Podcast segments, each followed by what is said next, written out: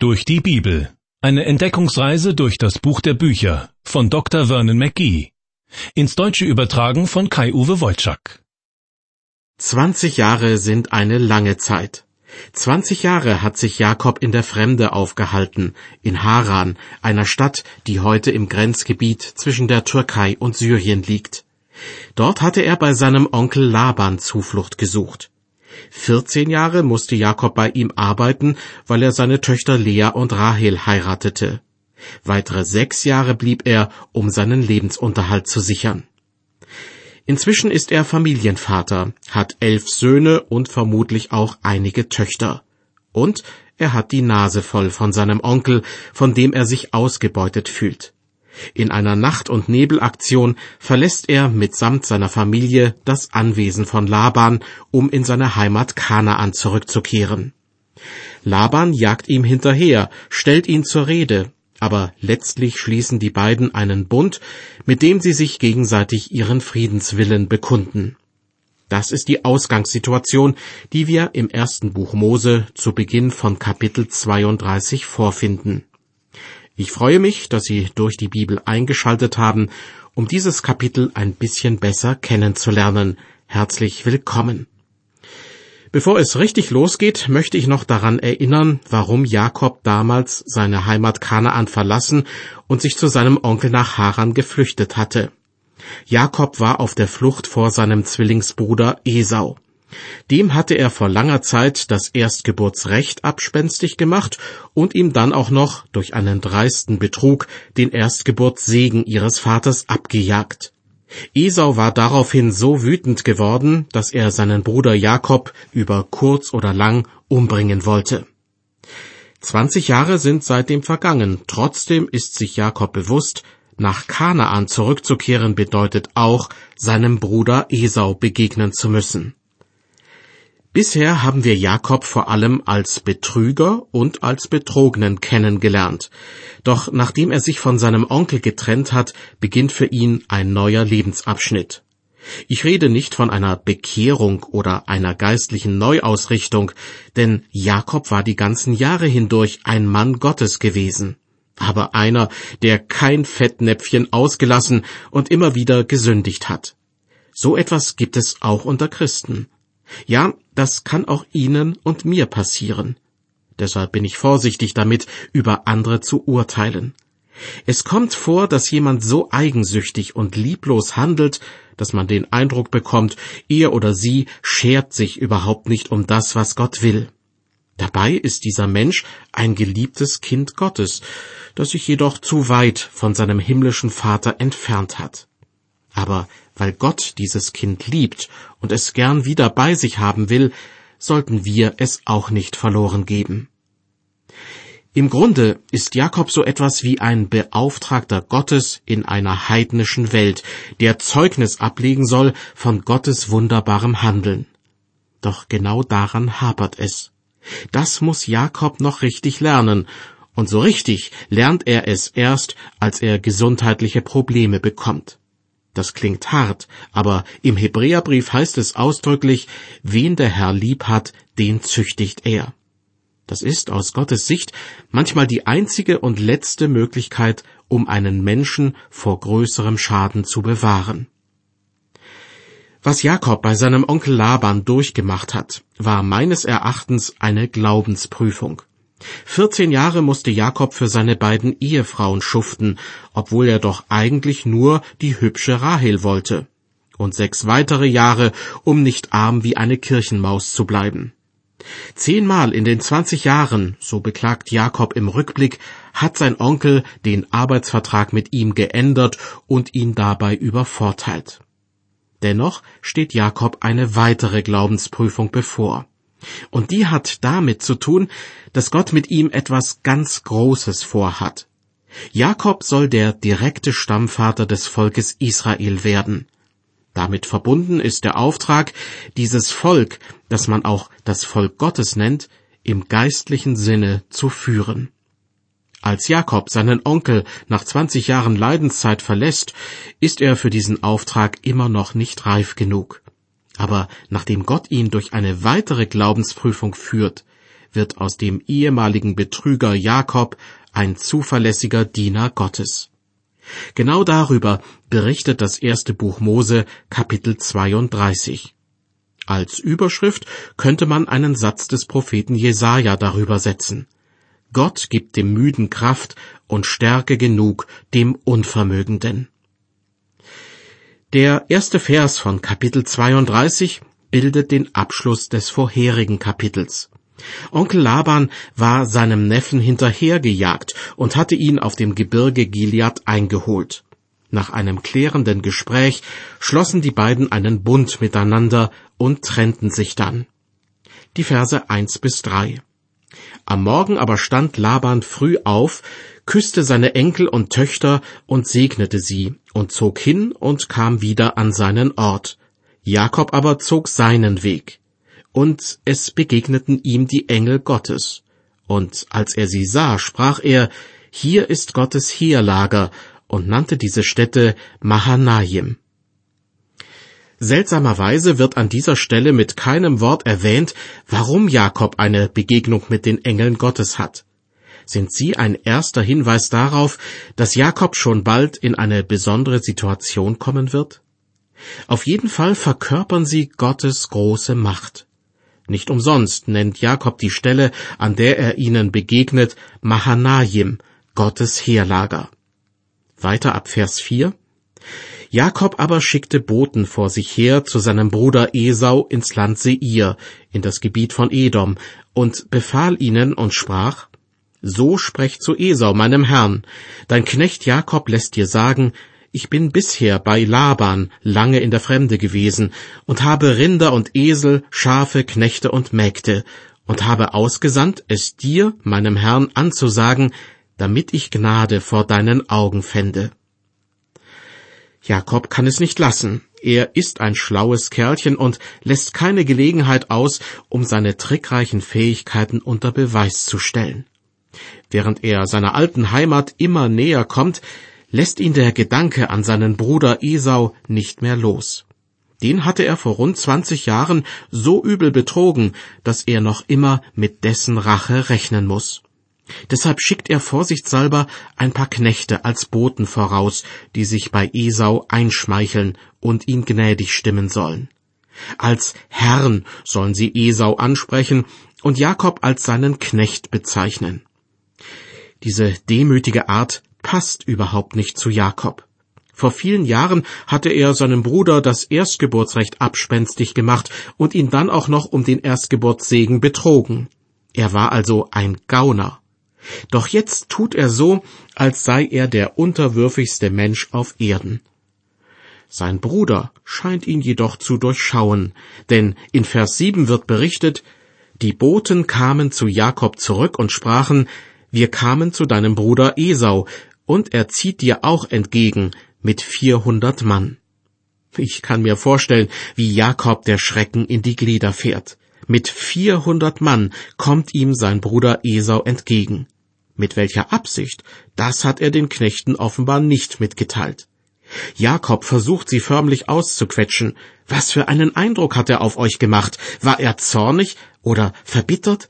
Hat er etwas über mich gesagt? Und einer der Knechte wird vielleicht antworten, zornig? Nein, wieso? Esau hat sich gefreut, als wir ihm erzählten, dass du dich mit ihm treffen willst. Er sagte, dass er schon sehr lange auf diese Gelegenheit gewartet habe. Eine Antwort, die alle Möglichkeiten offen lässt. Freut sich Esau tatsächlich darauf, seinen Bruder endlich wiederzusehen, oder freut er sich darauf, endlich Rache an ihm nehmen zu können? Jakob ist verunsichert, weiß nicht, was er tun soll. Mit vierhundert Mann kommt Esau ihm entgegen. Genug, um ihn mitsamt seiner Familie auszulöschen. Weiter ab Vers 8. Da fürchtete sich Jakob sehr und ihm wurde bange. Und er teilte das Volk, das bei ihm war, und die Schafe und die Rinder und die Kamele in zwei Lager und sprach, wenn Esau über das eine Lager kommt und macht es nieder, so wird das andere entrinnen. Tja, selbst in der Not erweist sich Jakob als ein Mann, dem immer noch ein geschickter Winkelzug einfällt.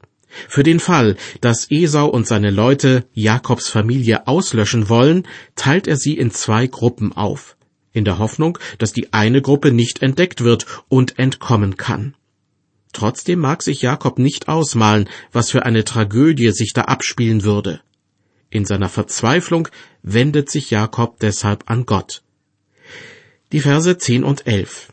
Weiter sprach Jakob, Gott meines Vaters Abraham und Gott meines Vaters Isaak, der zu mir gesagt hat, zieh wieder in dein Land und zu deiner Verwandtschaft, ich will dir wohltun. Herr, ich bin zu gering aller Barmherzigkeit und aller Treue, die du an deinem Knechte getan hast. Denn ich hatte nicht mehr als diesen Stab, als ich hier über den Jordan ging, und nun sind aus mir zwei Lager geworden.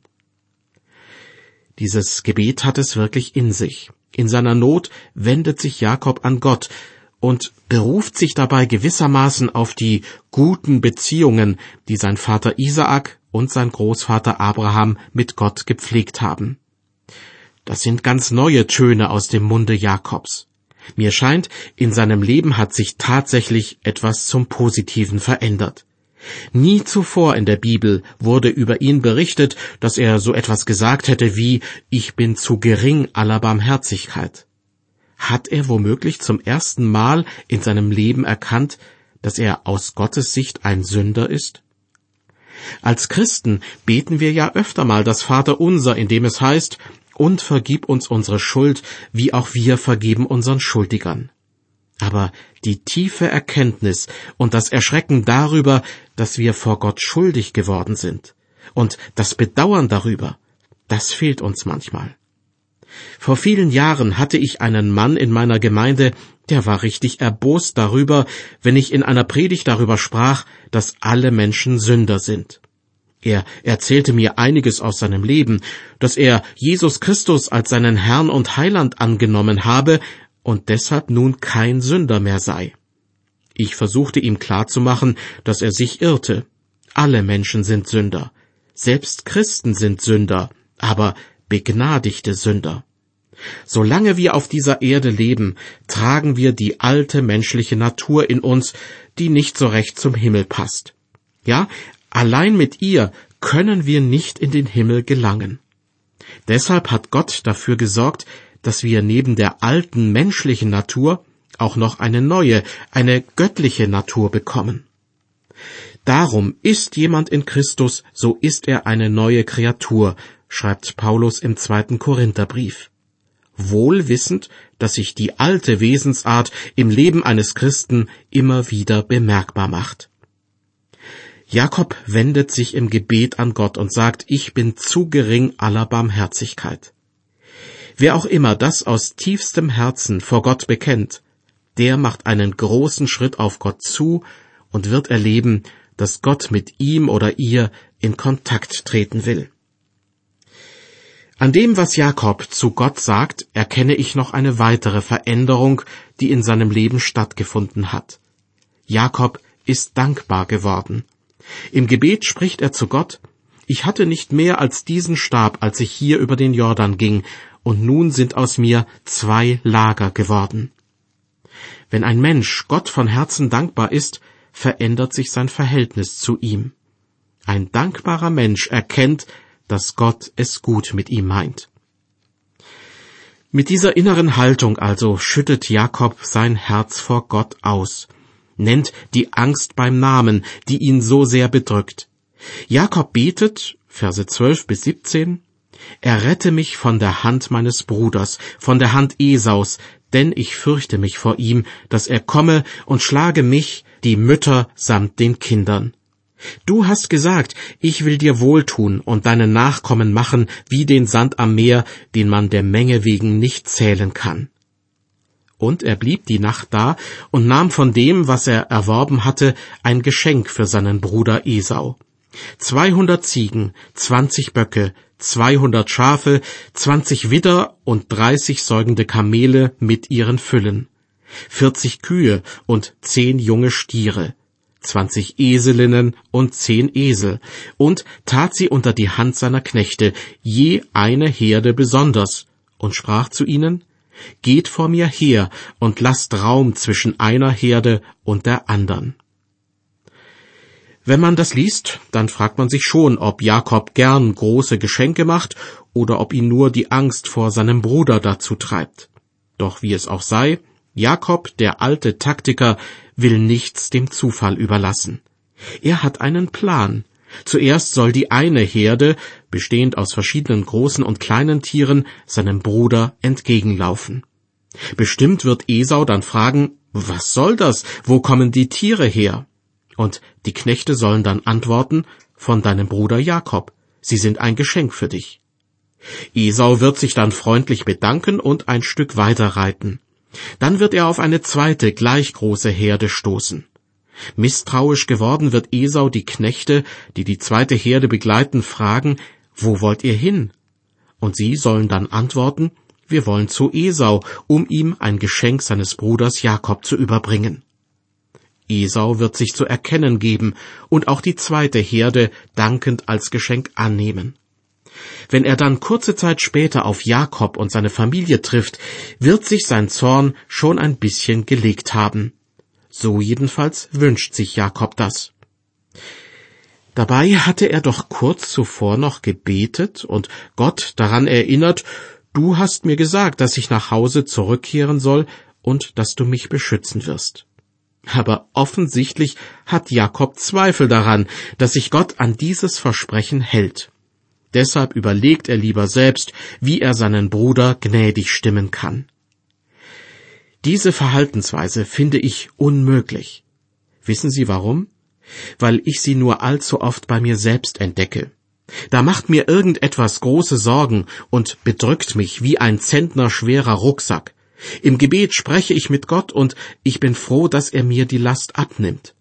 Doch dann sage ich Amen, nehme den Rucksack wieder auf den Rücken und starte erneut bedrückt in den Alltag. Ich vermute, Ihnen ist das auch schon passiert, und ich frage mich, warum tun wir so etwas?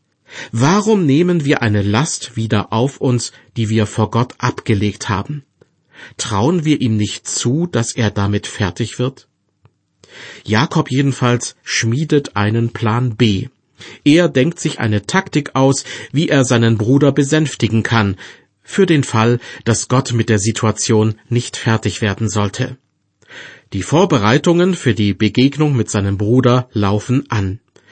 In Kapitel 32 in den Versen 18 bis 24 wird berichtet, Und Jakob gebot dem ersten Knecht und sprach, Wenn dir mein Bruder Esau begegnet und dich fragt, Wem gehörst du an und wo willst du hin und wessen Eigentum ist das, was du vor dir hertreibst, so sollst du sagen, es gehört deinem Knechte Jakob, der sendet es als Geschenk seinem Herrn Esau und zieht hinter uns her. Ebenso gebot er auch dem zweiten und dem dritten Knecht und allen, die den Herden nachgingen, und sprach, wie ich euch gesagt habe, so sagt zu Esau, wenn ihr ihm begegnet. Und sagt ja auch, siehe dein Knecht Jakob kommt hinter uns. Denn er dachte, ich will ihn versöhnen mit dem Geschenk, das vor mir hergeht. Danach will ich ihn sehen, vielleicht wird er mich annehmen. So ging das Geschenk vor ihm her, er aber blieb diese Nacht im Lager. Und Jakob stand auf in der Nacht und nahm seine beiden Frauen und die beiden Mägde und seine elf Söhne und zog an die Furt des Jabok, nahm sie und führte sie über das Wasser, so dass hinüberkam, was er hatte. Noch in dieser Nacht wird etwas geschehen, was das Leben von Jakob auf Dauer verändern wird. Doch er ahnt noch nichts davon. Die Begegnung mit seinem Bruder, die unmittelbar bevorsteht, ist alles, woran er denkt.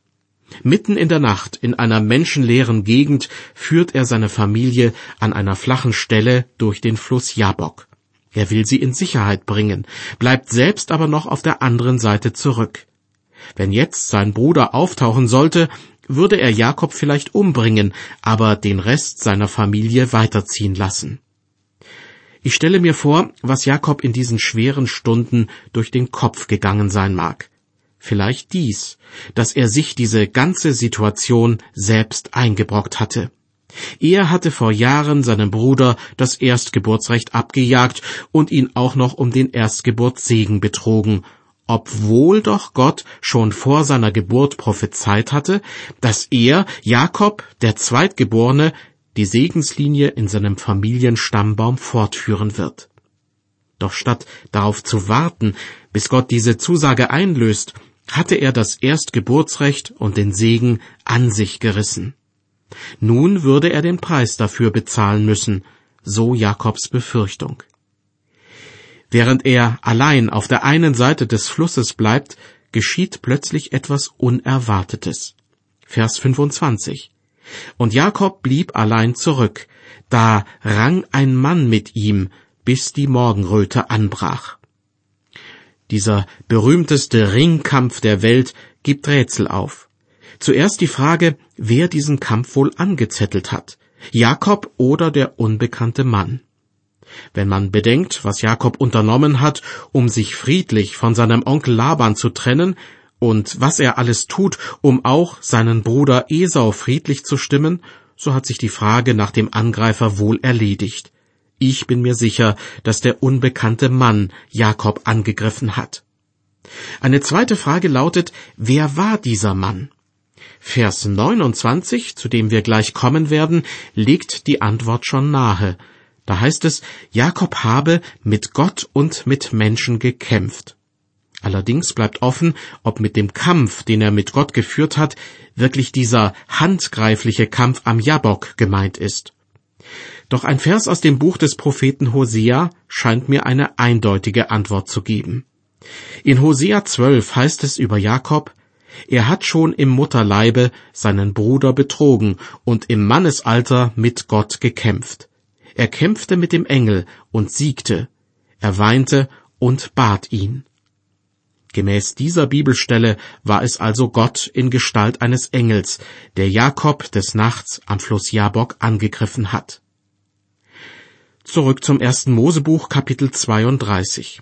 Dort heißt es in den Versen 26 und 27, Und als er, der unbekannte Mann, sah, dass er ihn nicht übermochte, schlug er ihn auf das Gelenk seiner Hüfte, und das Gelenk der Hüfte Jakobs wurde über dem Ringen mit ihm verrenkt. Und er sprach, Lass mich gehen, denn die Morgenröte bricht an. Aber Jakob antwortete, Ich lasse dich nicht, du segnest mich denn. Jakob ist niemand, der so schnell aufgibt. Der andere Mann kann ihn nicht besiegen, bis er ihm auf sein Hüftgelenk schlägt. Doch selbst dann lässt Jakob den anderen nicht einfach gehen, sondern hält ihn anscheinend fest. Und er fordert ihn auf, ihn zu segnen. Jakob muss erkannt haben, dass er es nicht mit einem gewöhnlichen Menschen zu tun hat. Vielleicht ist ihm auch endlich bewusst geworden, ja schmerzlich bewusst geworden im Hinblick auf sein Hüftgelenk, dass es nichts bringt, mit Gott zu kämpfen, sondern dass man sich an Gott nur klammern und sich an ihm festhalten kann. Was Jakob hier handgreiflich erlebt und was Gott ihm durch einen schmerzhaften Schlag beibringen muss, das gilt auch für Christen. Es bringt nichts, gegen Gott anzukämpfen, aber wir können uns an ihm festhalten und ihn bitten, uns zu segnen. Erinnern Sie sich noch, was der Name Jakob bedeutet? Im Hebräischen erinnert dieser Name an das Wort für Verse. Damit wollte man ausdrücken, dass Jakob hinterlistig sei, weil er seinen Zwillingsbruder bei der Geburt an dessen Verse festhielt. Damals sah es so aus, als ob er Esau daran hindern wollte, als Erster auf die Welt zu kommen. Jakob der Hinterlistige. Diesen Namen soll er nun hinter sich lassen. Im Bibeltext wird ab Vers 28 berichtet, er, der Mann, sprach, wie heißt du? Er antwortete Jakob. Er sprach, du sollst nicht mehr Jakob heißen, sondern Israel, denn du hast mit Gott und mit Menschen gekämpft und hast gewonnen. Und Jakob fragte ihn und sprach, Sage doch, wie heißt du? Er aber sprach, Warum fragst du, wie ich heiße? Und er segnete ihn daselbst. Und Jakob nannte die Stätte Pnuel, denn, sprach er, ich habe Gott von Angesicht gesehen, und doch wurde mein Leben gerettet. Und als er an Pnuel vorüberkam, ging ihm die Sonne auf, und er hinkte an seiner Hüfte. Daher essen die Israeliten nicht das Muskelstück auf dem Gelenk der Hüfte bis auf den heutigen Tag, weil er auf den Muskel am Gelenk der Hüfte Jakobs geschlagen hatte. Nicht nur im Rückblick auf diesen Kampf am Jabok, sondern auch im Rückblick auf das bisherige Leben Jakobs kann man sagen, Jakob hat einige Griffe und Kniffe gekannt, mit denen er Gott auf Distanz halten wollte. Mit bloßer Gewalt hätte Gott ihn natürlich besiegen können, aber weil Gott jeden Menschen mit einem freien Willen ausgestattet hat, bricht er niemals den Willen eines Menschen. Und dennoch bringt der Schlag auf die Hüfte bei Jakob einen Veränderungsprozess in Gang. Jakob soll frei werden von seiner Hinterhältigkeit und von einem Teil seiner alten Gewohnheiten. Wissenschaftler sagen uns, dass so etwas nicht von heute auf morgen passiert, weil sich in unserem Gehirn unzählige Synapsen neu verbinden und umorganisieren müssen. Das trifft auch auf Jakob zu. Der Kampf am Jabok und sein neuer Name machen aus ihm noch keinen neuen Menschen. Aber Gott schenkt ihm einen Neubeginn. Jakob lernt, dass man Freiheit nicht dadurch gewinnt, indem man vor Gott davonläuft, sondern indem man sich freiwillig unter den Willen Gottes beugt. Vielleicht ist es Ihnen ja so ähnlich ergangen wie Jakob, und Sie haben bereits seiner Begegnung mit Esau entgegengefiebert. Nun, diese Begebenheit wird im ersten Mosebuch Kapitel 33 geschildert und damit in der nächsten Ausgabe der Sendereihe durch die Bibel. Ich hoffe, Sie schalten dann wieder ein. Bis dahin ein herzliches Behüt Sie Gott.